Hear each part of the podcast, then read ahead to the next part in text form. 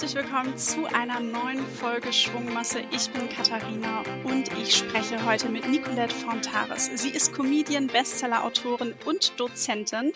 Sie hat zwei Bücher schon veröffentlicht. Eins ist ein humorvoller Beziehungsratgeber, das andere, da geht es um gute Hausmannskost. Sie hat auch schon in unterschiedlichen Bereichen gegründet und ist Hundemama von Lillipeng. Aber vor allem ist sie bekannt für ihren Dirty Donnerstag, denn dort spricht sie über Beziehungen zwischen den Menschen in vielerlei Hinsicht und nimmt dabei kein Blatt vor den Mund. Deshalb liebe ich dieses Format auch sehr. Mein Lieblingszitat ist, über Sex, Tod und Geld reden die Deutschen nicht.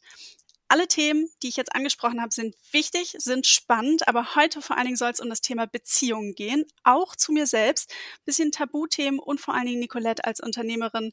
Schön, dass du da bist, Nicolette. Hallo. Ich freue mich auch. Hallo, ganz toll. Wenn du dich mit drei Worten beschreiben müsstest, welche wären das, Nicolette? Ähm, ich bin geduldig. Ich halte mich für pfiffig und empathisch. Alles klar. Wenn wir über den Dirty Donnerstag sprechen, ich kenne das Format, ich bin Fan. Äh, für Wie alle schön. HörerInnen, die das jetzt aber nicht kennen, worum geht's da? Der Dirty Donnerstag ist ein Online-Format, den ich jeden, jeden Donnerstag auf Instagram ähm, hochlade, wo Menschen mir Fragen stellen können zur, zur Liebe, zu Beziehungen, zu allem Zwischenmenschlichen, auch ähm, zum Thema Sex. Und ähm, die beantworte ich dann ganz lustig zum Entertainment, zum Vergnügen der Leute. Und wenn da noch jemand irgendwas Schönes für sich mitnehmen kann, irgendeinen Mehrwert, dann ähm, glaube ich, habe ich alles richtig gemacht. Ja, die Themen Liebe und Beziehung geht uns ja irgendwie alle an. Minimum ähm, die Beziehung zu mir selbst, das ist ja auch ganz wichtig, bevor ich mit, über eine Beziehung mit jemandem anders spreche, muss ich sie ja auch erstmal mit mir selbst führen. Was würdest du sagen, was ist der Schlüssel, um eine gute Beziehung mit sich selbst zu führen? Also im Moment hören wir überall dieses Schlagwort Selbstliebe und das ist mittlerweile ja schon so übertrieben, dass die Leute da auch, glaube ich, dran ähm, übersättigt sind. Denn je mehr wir davon sprechen, desto mehr setzen wir die Menschen auch unter Druck, die das halt eben noch nicht so ganz auf die Reihe bekommen. Und ich glaube auch, dass das nur ein ganz, ganz kleiner Bruchteil der Menschen sind, die wirklich sagen können, dass die Beziehung, die sie zu sich selber führen oder sich selber leben, dass das auch funktioniert. Und deswegen sage ich immer, auch wenn es mit der Selbstliebe nicht so funktioniert, glaube ich, ist doch der erste Schritt schon, wenn ich irgendwie cool mit mir bin, wenn ich mir selber sympathisch bin. Und das ist eine gute Basis, dass viele andere Dinge auch funktionieren. Und um das zu schaffen, muss man, glaube ich, knallhart die Realität akzeptieren ähm, aufzuhören, sich mit Dingen zu vergleichen, die nicht der Realität entsprechen. Ich glaube, das machen wir ganz, ganz viel, vor allen Dingen im Zeitalter von Social Media. Und, und uns darüber im Klaren werden, dass auch wenn es die oberflächlichste Zeit ist, in der wir gerade leben, die es jemals gab, sehnen sich alle Menschen immer noch nach dem Kern. Und wenn man sich das bewusst gemacht hat und am Kern arbeitet, dann glaube ich, ist das der erste Schritt. Was meinst du mit wir sehen uns nach dem Kern? Also wie, was, was ist dieser Kern? Also auch wenn sich alles im Moment ähm, an, an, an einem optisch-visuellen Schönen ähm, festhält. Alles dreht sich im Moment darum, dass die Leute schön sind, dass wir schön sind. Wir versuchen ein tolles Bild nach außen hinzustrahlen. Ist es doch so, dass Leute sich daran auch ganz schnell satt sehen und mittlerweile auch gemerkt haben, dass das nicht die absolute Befriedigung im Leben ist. Also am Ende kommen wir immer wieder auf das Thema zurück, was gibt mir jetzt Mehrwert? Was gibt mir schöne Gefühle? Schöne Gefühle sind so, so wichtig, weil wir alle schöne Gefühle haben möchten. Und ein schönes Gefühl kriegst du nicht dauerhaft oder nicht so intensiv an, ähm, an einem schönen Kleid wie an einem Menschen, der dir einen schönen Satz sagt. Und das, das kapieren die Menschen immer mehr. Ja, um selbstbewusst zu agieren und vor allen Dingen ja auch eigenständig Entscheidungen treffen zu können, sollte man unabhängig sein. Wir Finanzhelden, wir plädieren ja immer für das Thema finanzielle Unabhängigkeit. Jetzt hilfst du da auf der Beziehungsebene weiter. Und ähm, in Bezug auf Beziehung sprichst du ja häufig auch mal von der Gefahr der Co-Abhängigkeit. Was mhm. bedeutet das und wie kann die entstehen? Also Co-Abhängigkeit bedeutet, dass ich mich in vielerlei Hinsicht abhängig mache von anderen Menschen. Das kann familiär sein, das kann in der Beziehung sein, das kann aber auch gesellschaftlich sein, dass ich schaue oder mein Leben so lebe, wie andere Leute mir das beigebracht haben, wie Menschen geglaubt haben, dass es für mich das Richtige ist und dass ich nach diesen Glaubenssätzen und Werten mein Leben gestalte, die aber niemals meine eigenen sind. Das heißt, ich bin nie autonom, ich bin nie bei mir selber.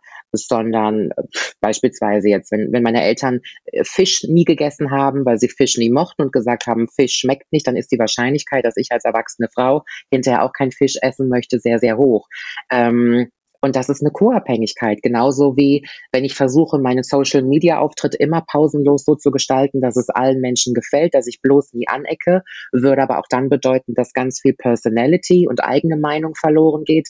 Das ist eine Co-Abhängigkeit. Und ich versuche es quasi dann jedem recht zu machen mit allen Mitteln, aber am Ende des Tages liege ich im Bett und weiß, dass ich nicht so gehandelt habe, wie ich es mir innerlich wirklich wünschen würde. Das ist ein Beispiel der Co-Abhängigkeit. Mhm. Und wenn man das auf das Thema Finanzen überträgt, welche Auswirkungen kann da so eine Co-Abhängigkeit in einer Beziehung dann auch haben? Also ich glaube oder ich denke, dass ähm, meine Beziehung zu Geld oder die Beziehung, die Menschen zu Geld pflegen, ähm, die kann unter anderem ja auch was sehr Spirituelles haben. Ich glaube, dass Glaubenssätze und Werte in Bezug auf Geld, die wir beigebracht bekommen haben, haben sehr, sehr viel Einfluss darüber, wie wir hinterher über Geld denken oder mit Geld umgehen wenn ich in einem Haushalt groß werde, wo Geld immer knapp gewesen ist, wo man immer schauen musste, wie man über die Runden kommt, dann ist mit Sicherheit die Wahrscheinlichkeit sehr hoch, dass meine Beziehung zum Geld als erwachsene Frau auch eher kritischer ist. Ähm, werde ich mit dem Bewusstsein groß oder bringt man mir bei, dass Geld etwas ist, was ich immer wieder in, in Umlauf bringe, zeigt mir mir, was Sparen ist, zeigt mir mir, was Investieren ist, dann ist mein Verhältnis zu Geld auch wiederum ein ganz, ein ganz anderes. Und ich glaube, dass eine Co-Abhängigkeit von Geld, beziehungsweise eher den Werten, die dahinter stecken, super ausschlaggebend darüber sind, wie wir, ja, als erwachsene Frau hinterher mit Geld umgehen. Mhm. Und wie komme ich da jetzt raus? Also ich sage jetzt mal, ich habe negative Glaubenssätze in Bezug mhm. auf Geld. Was würdest du jetzt sagen, was, was kann ich für Schritte tun, um das zu verändern? Weil das ist ja schon mal eine ganz, ganz wichtige Basis, um überhaupt ja. das Thema anzunehmen und für sich mhm. auch voranzukommen. Ich sehe ähm, die Sache mit dem Geld genauso wie alle Sachen im Universum. Ich glaube, dass, also ich finde, wenn, ähm, wenn ich der Meinung bin, dass das Geld nichts Böses ist, lass es uns mal wirklich so bewerten, dass Geld eine Sache ist, die, die immer wieder im Umkreis ist und wenn ich etwas gebe, kommt auch was zurück. Wenn ich den Glaubenssatz habe, dass ich immer Geld haben werde, dass ich nie knapp bei Kasse bin, wenn diese Beziehung stimmt zum Geld und den Finanzen, dann wird das auch immer wunderbar funktionieren. Und daran muss man arbeiten. Es gibt zum Beispiel auch Menschen, die so extrem von Armut geprägt sind oder von einer Geldknappheit, zum Beispiel, wenn sie in Verhältnissen groß geworden sind, wo halt eben nicht so viel ähm, Kohle da war, dass die wirklich riesige Schwierigkeiten damit haben, im, im Erwachsenenalter sich davon zu lösen. Das muss man aber einfach probieren. Da muss man Bewusstsein schaffen, dass Geld ein wunderbares Mittel ist, was immer im Kreis ist und wenn ich es gebe, kommt es zurück und dann, dann läuft es auch. Und wie hast du das für dich geschafft, dass du sagst, für dich ist Geld ja ein Kreislauf und ähm, kommt zu mhm. dir? War das schon immer so oder hat sich das im Laufe mhm. der Zeit bei dir verändert? Ich komme aus einem Haushalt, wo Geld immer da war.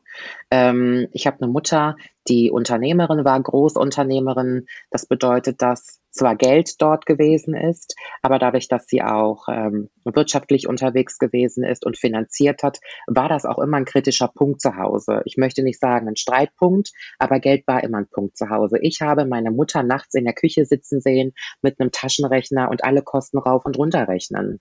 Und auch wenn es uns nie an irgendwas gefehlt hat, ähm, gab es auch eine Zeit, da lief das mit den Geschäften halt eben nicht mehr so gut. Und dann hatte Geld wiederum einen ganz anderen Stellenwert. Und für mich war das super schwer, als ich angefangen habe, Geld zu verdienen, weitaus mehr, als ich mir je hätte vorstellen können oder auch mehr, als ich wahrscheinlich brauche. Ähm, hat es gedauert und es dauert jetzt auch immer noch. Ich bin da noch lange nicht am, am richtigen Punkt angekommen, zu verstehen, dass Geld nichts Böses ist und dass Investieren oder Reinvestieren dafür sorgt, dass ich hinterher eventuell noch mehr ernten kann. Und ich bin viel risikofreudiger geworden. Also das Geld, wenn es auf dem Konto liegt, bringt es mir sowieso nicht so viel, beziehungsweise glaube ich, dass man mit dem Geld noch viel bessere und schönere Sachen anstellen kann. Vielleicht damit es sich ähm, vermehrt. Aber selbst wenn dieser Punkt nicht gegeben ist, einfach schönere Dinge mit anstellen kann, als es auf der, auf der Bank liegen zu lassen. Also die Tatsache, dass ich das Geld verdiene, dass ich das auch ausgeben kann, das, das dauert. Jetzt sagst du, schöne Dinge mit dem Geld dann anstellen und dass du vor allen Dingen auch risikofreudiger geworden bist. Ist es eben die Dinge, die du mit dem Geld anstellst, kommt dann da sozusagen die Risikofreudigkeit her oder wie hat sich das entwickelt? Also wann hast du gemerkt, hm, jetzt ist so ein Moment, ich traue mich auch mal ein bisschen mehr und vor allen Dingen, was ist dieses sich trauen dann? Ist es dann eine deiner Gründungen, die du eben parallel gemacht hast oder mhm. auch andere Investments? Magst du dazu ein bisschen was erzählen?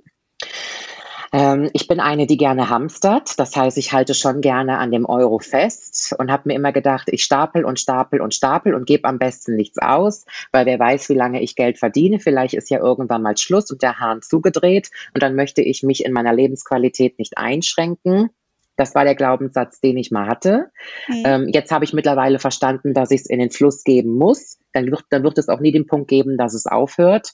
Und ähm, ich habe das erste Mal gegründet ähm, aus dem Umstand heraus, dass ich ähm, ne, jemanden kannte und diese Person wollte ein Business gründen, hatte aber nicht genug Geld dafür und hat gefragt, ob wir das nicht zusammen machen sollen. Und ich hatte zu dem Zeitpunkt gerade so die finanziellen Mittel, um das zu starten.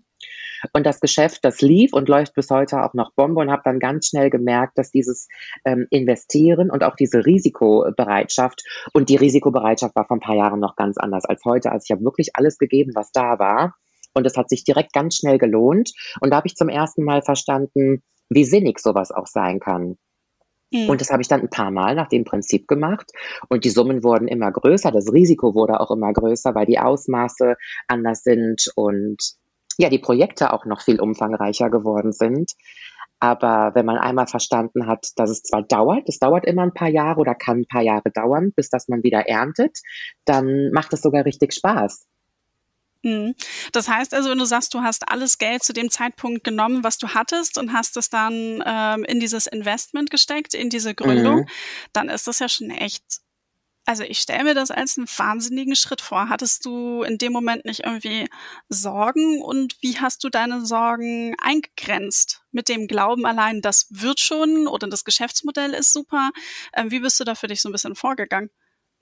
Mm, also wenn ich jemandem einen Ratschlag geben müsste, wenn es ums Investieren geht oder ums Geld ausgeben, man investiert meistens in der Hoffnung, dass irgendwann der Punkt kommt, wo ähm, wo ich zumindest das Geld wieder raus habe. Am schönsten wäre es natürlich noch, wenn ich nach oben ins Plus gehe. Die Risikobereitschaft zum Investieren sollte so gestaltet werden, dass ich nicht sauer bin, wütend oder traurig, wenn es nicht funktioniert. Ich glaube, den Mut zu haben, zu investieren, vorher alle Punkte abzustecken, die ich abstecken kann um zu versuchen, auf der sicheren Seite zu sein, nicht naiv daran zu gehen, dass alles wirklich vernünftig geklärt ist, auf dem Papier geklärt ist, dann habe ich meinen Soll erfüllt. Dann gebe ich gerne das Geld, dann hoffe ich, dass das Projekt funktioniert. Sollte das nicht funktionieren, dann bin ich zumindest an einiger Erfahrung reicher. Und ähm, ja, das ist eigentlich der Ratschlag, den ich da geben kann, beziehungsweise den ich mir jetzt heute selber geben würde. Ähm, ich habe damals viel vertraut, auch richtig vertraut ich kannte meine Freundin, in die ich investiert habe, sehr, sehr lange. Ich wusste um die Künste, ich wusste um das, das Know-how und es hat sich hinterher auch bestätigt. Also ich würde da jetzt nicht so blind rangehen, aber mit blind mh, hm, möchte ich gar nicht abschreckend sein, sondern sagen, du weißt du, am Ende weißt du es nie. Immer zu versuchen, auf der sicheren Seite im Leben zu sein, ähm, das gibt dir vielleicht einen ruhigen Schlaf, aber dafür auch ein ganz langweiliges Leben, weißt du? Mhm.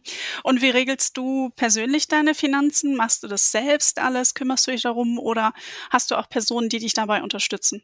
Ja, ähm, ich habe jemanden, jemanden aus meiner Familie, dem ich ganz arg vertraue, der regelt meine Finanzen. Das heißt, da gibt es Vollmächte über meine Konten, da wird geschaut, dass alle Eingänge stimmen, da wird auch ganz genau geschaut, wenn ein Ausgang irgendwie nicht stimmt. Ich erinnere mich noch daran, ähm, ich bin im Skiurlaub gewesen in der Schweiz und ähm, ich habe ihm gesagt, dass ich äh, Schweizer Franken brauche. Die wurden dann abgehoben und 14 Tage später war auf meinem Kontoauszug ein Verwendungszweck oder eine Begründung, dass Geld abgehoben wurde, ein komplett anderer Betrag natürlich wie in Franken. Und wir haben hin und her gewurschtelt zwei Tage am Wochenende. Das kann nicht sein. Irgendjemand, ähm, der bestiehlt sich hier meines Geldes, um hinterher dann rauszufinden, dass es die Schweizer Franken waren, die wir geholt haben. Aber mir ist es ganz, ganz wichtig, dass wenn man zum Beispiel selber wirtschaftlich oder finanziell gar nicht so gut aufgehoben ist, nicht nur sich selbst zu schulen, sondern vielleicht auch mal jemanden mit ins Boot zu holen, der einem mit Rat und Tat zur Seite steht. Und das funktioniert bei mir sehr gut, weil bei all dem, was ich mache, das hat ja mittlerweile Ausmaße genommen. Und ich habe so viel zu tun, dass diese finanzielle Sache mir sehr, sehr wichtig ist, dass da jemand sitzt, der sich nur darum kümmert, der den vollen Fokus darauf legt. Und dann weiß ich ganz genau, dass mir auch nichts ähm, passieren kann, nichts durch die Lappen gehen kann. Und wie sicherst du dich finanziell auch ab, vielleicht auch fürs Alter? Sind es dann solche Investitionen in, in andere Gründungen oder auch in deine mhm. Gründung? Oder ähm, hast du da noch andere Bausteine, die du mit einfließen lassen? So Thema Immobilien machen ja auch viele. Mhm. Gibt es da sowas? Mm, ich habe mir zuerst Gedanken darüber gemacht, wie ich im Alter leben möchte, soweit ich das jetzt schon einschätzen kann. Ich habe zum Beispiel für mich entschieden, dass ähm, ich nicht in Immobilien äh, extrem investieren möchte, weil ich voraussichtlich keine Nachkommen haben werde. Ich kann keine Kinder austragen, ich werde keine Kinder haben und äh, mit Sicherheit könnte ich eine schöne Rentenzeit verbringen. Der Gedanke aber, dass wenn ich 20 Immobilien am Ende habe, die nach meinem Tod der Stadt geschenkt werden oder der Gemeinde, das fand ich dann schon ziemlich traurig. Dann habe ich gedacht, na gut, dann bleibt das Geld halt eben bei mir, dann kaufe ich keine Immobilien, mache mir davon eine schöne Zeit. Aber ich spare jetzt auch nicht unterm Kopfkissen, sondern habe viel Freude daran, selbstständig zu sein. Ich bin sehr gerne Unternehmerin. Ich habe Träume, ich habe Visionen, die ich alle erfüllen möchte. Und dafür braucht man Mut und natürlich auch Geld und möchte davon so lange nähren und zehren, wie es nur geht. Und würde mich eher freuen, am Ende viele erfolgreiche Unternehmen zu haben, die meine Träume, die meinen Träumen nachkommen und die jemand anderem zu ähm, vermachen. Ich habe die Unternehmen ja auch nie alleine. Ich habe tolle Geschäftspartner und Partnerinnen und das ist so die Art und Weise, wie ich zumindest plane, mich für die Zukunft und auch fürs Alter ein bisschen abzusichern. Und natürlich wohne ich in meinen eigenen vier Wänden. Ähm, das gibt mir ein gutes Gefühl, dass ich zumindest ins, ins Beton investiert habe, was meine eigenen Räumlichkeiten betrifft. Ja, jetzt hast du eben gerade schon diesen Punkt angesprochen. Du bist Unternehmerin, äh, klar, mit deinen eigenen Themen. Ich habe es im Intro ja schon gesagt, man hat da schon schnell gehört, dass du sehr vielseitig unterwegs bist. Mhm. Wo siehst du dich denn da jetzt so ein bisschen mittelfristig auch? Also aktuell bist du ja sehr präsent vor der mhm. Kamera, auf Bühnen, wenn es natürlich die Corona-Situation wieder dann mhm. erlaubt, aber natürlich auch eben im Hintergrund. Wo glaubst mhm. du, wird sich das hin entwickeln? Und ähm, gibt es da eine, in Anführungszeichen, Seite, wo dein Herz dann für schlägt? Mhm.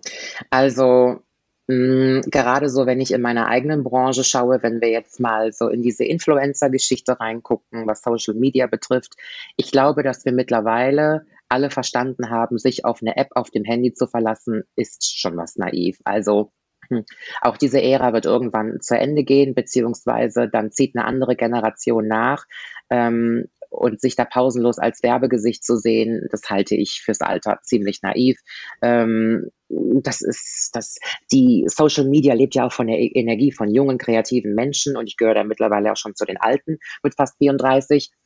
Deswegen war es mir schon wichtig zu schauen, was möchte ich wirklich im Alter machen und was kann ich auch hinter der Kamera tun. Was diese Comedy-Geschichte betrifft oder alles, was ich vor der Kamera mache, da habe ich gar keine Angst drum. Ich sage immer, die Menschen überleben, die Talent haben. Talent ist etwas, was du nicht kaufen kannst. Das kannst du, das kann dir auch keiner wegnehmen. Und es wird sich immer irgendwo etablieren. Also diese Comedy-Geschichte auf der Bühne, das ist was, was du hoffentlich auch mit 70, 80 noch machen kannst, wenn die Leute dich sehen wollen. Die Lust und die Leidenschaft für diese Kunst, die wird immer da sein.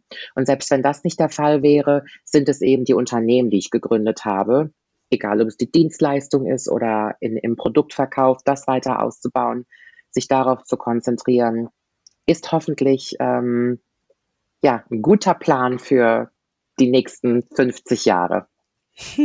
sind auf jeden Fall ja vielseitige Themen.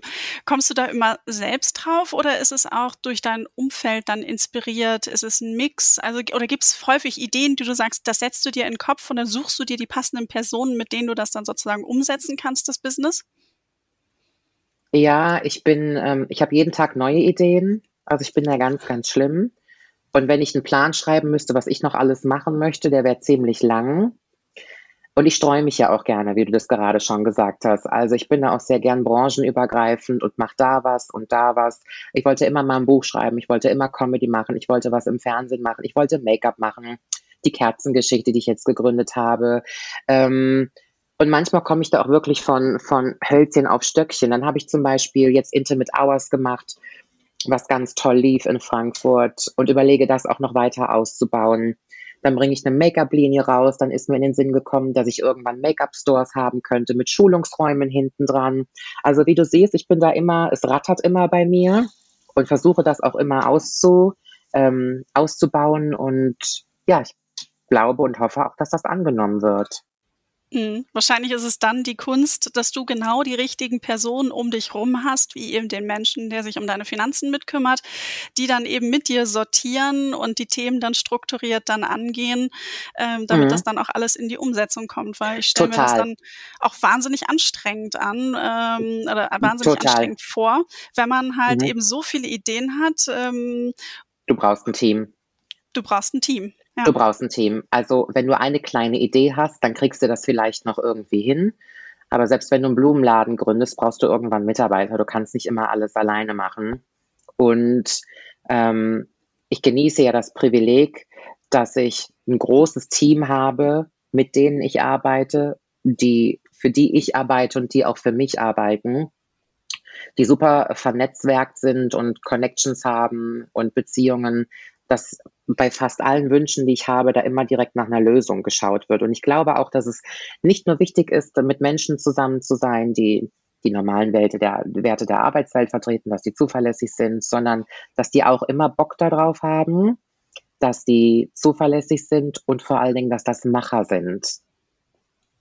Also ich habe mit einer Freundin zusammen letztes Jahr ein Label gegründet für Kerzen, was mhm. unfassbar gut läuft. Das sind ganz hochwertige Duftkerzen, die alle handgemacht sind.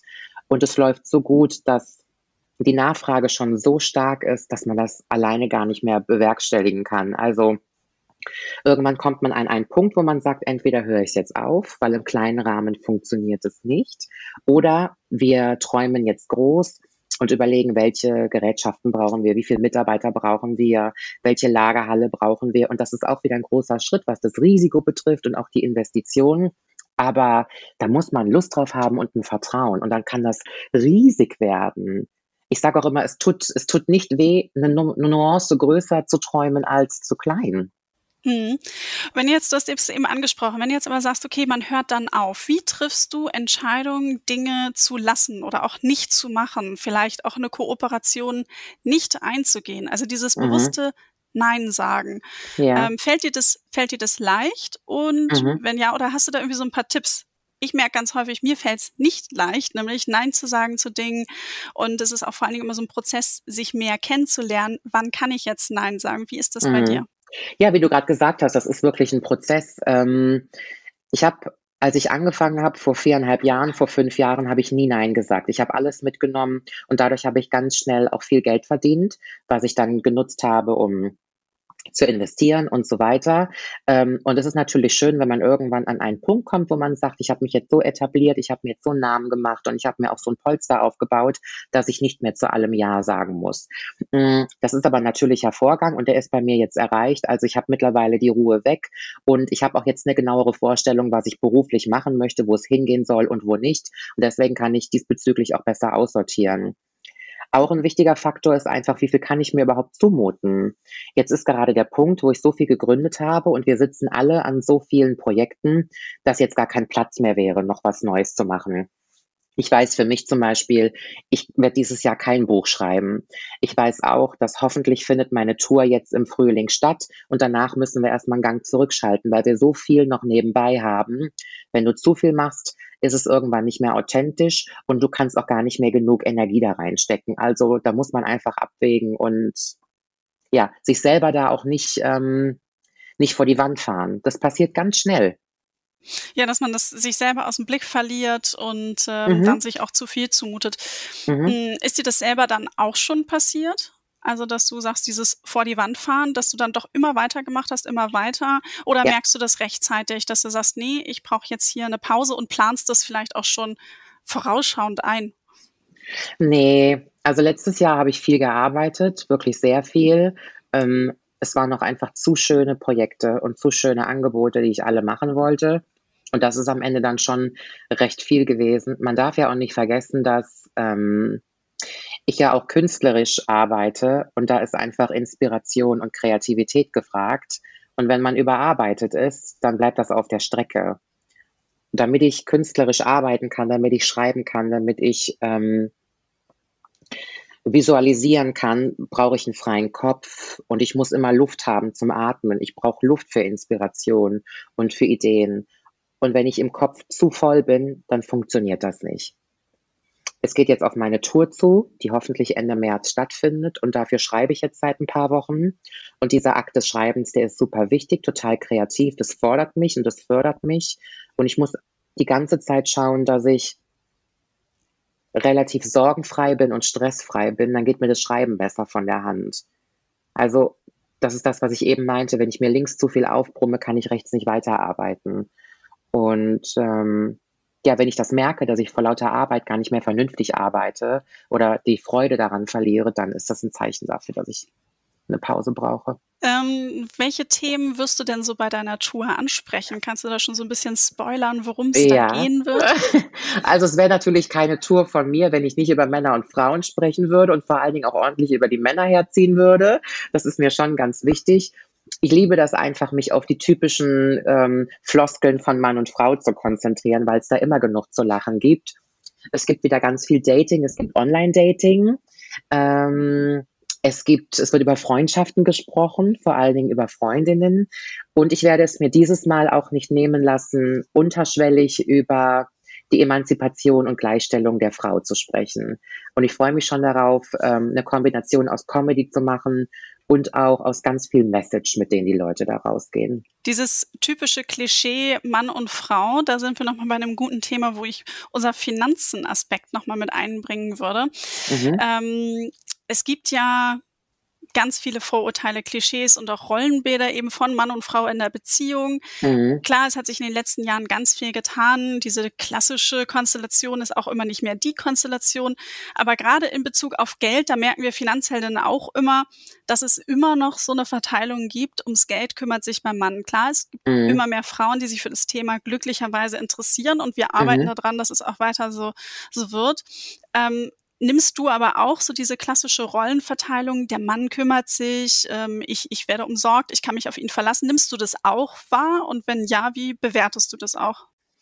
Ähm, in meiner Generation hoffe ich, oder zumindest in meinem Umkreis, dass das ein bisschen ähm, sich gleichmäßiger verteilt.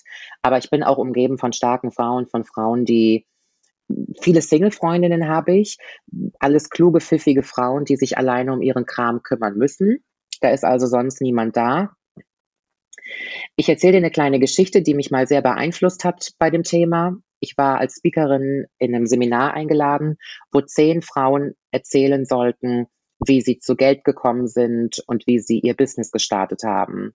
Und ich war die letzte von allen zehn und habe eine Rückfrage an die anderen neun Frauen gestellt nämlich welche von diesen neun Frauen es als Singlefrau geschafft hat, ohne die Unterstützung von einem Mann im Hintergrund.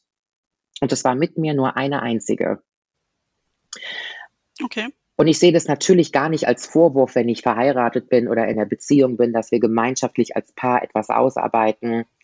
Aber zwischen, da ist jemand da, der mich unterstützt und da ist jemand da, der bei der Bank für mich mit unterschreibt, weil ansonsten kriege ich keinen Kredit, ich brauche die Bürgschaft. Da ist jemand, der mir sagt, wie ich was auszugeben habe, der mein Geld für mich quasi zählt und einteilt. Da ist nochmal ein großer Unterschied. Und das war für mich das größte Zeichen dafür. Erstmal glaube ich, wir sind sowieso viel zu wenig Unternehmerinnen in Deutschland, wenn man sich die Zahlen anguckt von den selbstständigen Menschen. Viel zu wenig Frauen. Viel mhm. zu wenig Frauen in führenden Positionen, Frauen, die ihre Träume verwirklichen, die werden immer noch viel zu klein gehalten, viel zu viel Vorbildfunktion, dass man Mütter hat, die selber auch finanziell nicht frei entscheiden durften. Das ist ein ganz wichtiger Punkt. Aber wenn ich den Spieß umdrehen würde, hätten da zehn Männer gestanden und hätte man zehn Männer gefragt, ob sie verheiratet sind oder Single sind, wer hat dieses Business, was ihr habt, gegründet, mit dem Rückhalt der Frau, dass die Frau euch Geld geliehen hat, bei der Bank mit unterschreiben musste, euer Geld eingeteilt hat, über den Businessplan geguckt hat, hätten von zehn Männern gesagt, keiner, keiner unserer Frauen. Wie schaffe ich das denn jetzt in einer klassischen Beziehung über das Thema Finanzen und Geld so ein bisschen auf Augenhöhe zu sein? Ja, einmal das, was ich am Anfang gesagt habe, das Verhältnis zu Geld. Und ich glaube, wirtschaftlich zu sein oder auch diese ganzen Business-Sachen, das kann man lernen. Weißt du? Man kann sich beraten lassen, man kann sprechen, man kann lesen. Geld ist, Geld ist kein Gift. Das sind, wenn man da richtig Bock drauf hat, kann man so schöne Dinge machen, um über, übers Business zu lernen, um Businessgründung und, und Investment. Jeder Mann und jede Frau kann da super viel drüber lernen. Und ich glaube, das offene Gespräch zu Hause auch über Geld zu suchen, ist super wichtig, weil das fehlt total. Es wird in Beziehungen ja kaum über Geld gesprochen. Da sind wir bei dem Punkt, was wir am Anfang gesagt haben, Tod, ähm, Sex und Geld. Da wird nicht drüber gesprochen, auch nicht in Beziehungen. Super schade. Es gibt Paare, da weiß der eine ja gar nicht, was der andere verdient. Und das wäre wahrscheinlich mal der erste Schritt, da anzuknüpfen. Warum glaubst du, ist das so? Warum erzählt man sich das nicht? Warum spricht man in einer Beziehung nicht darüber, was man verdient? Das ist, ein Kultur das ist eine kulturelle Sache.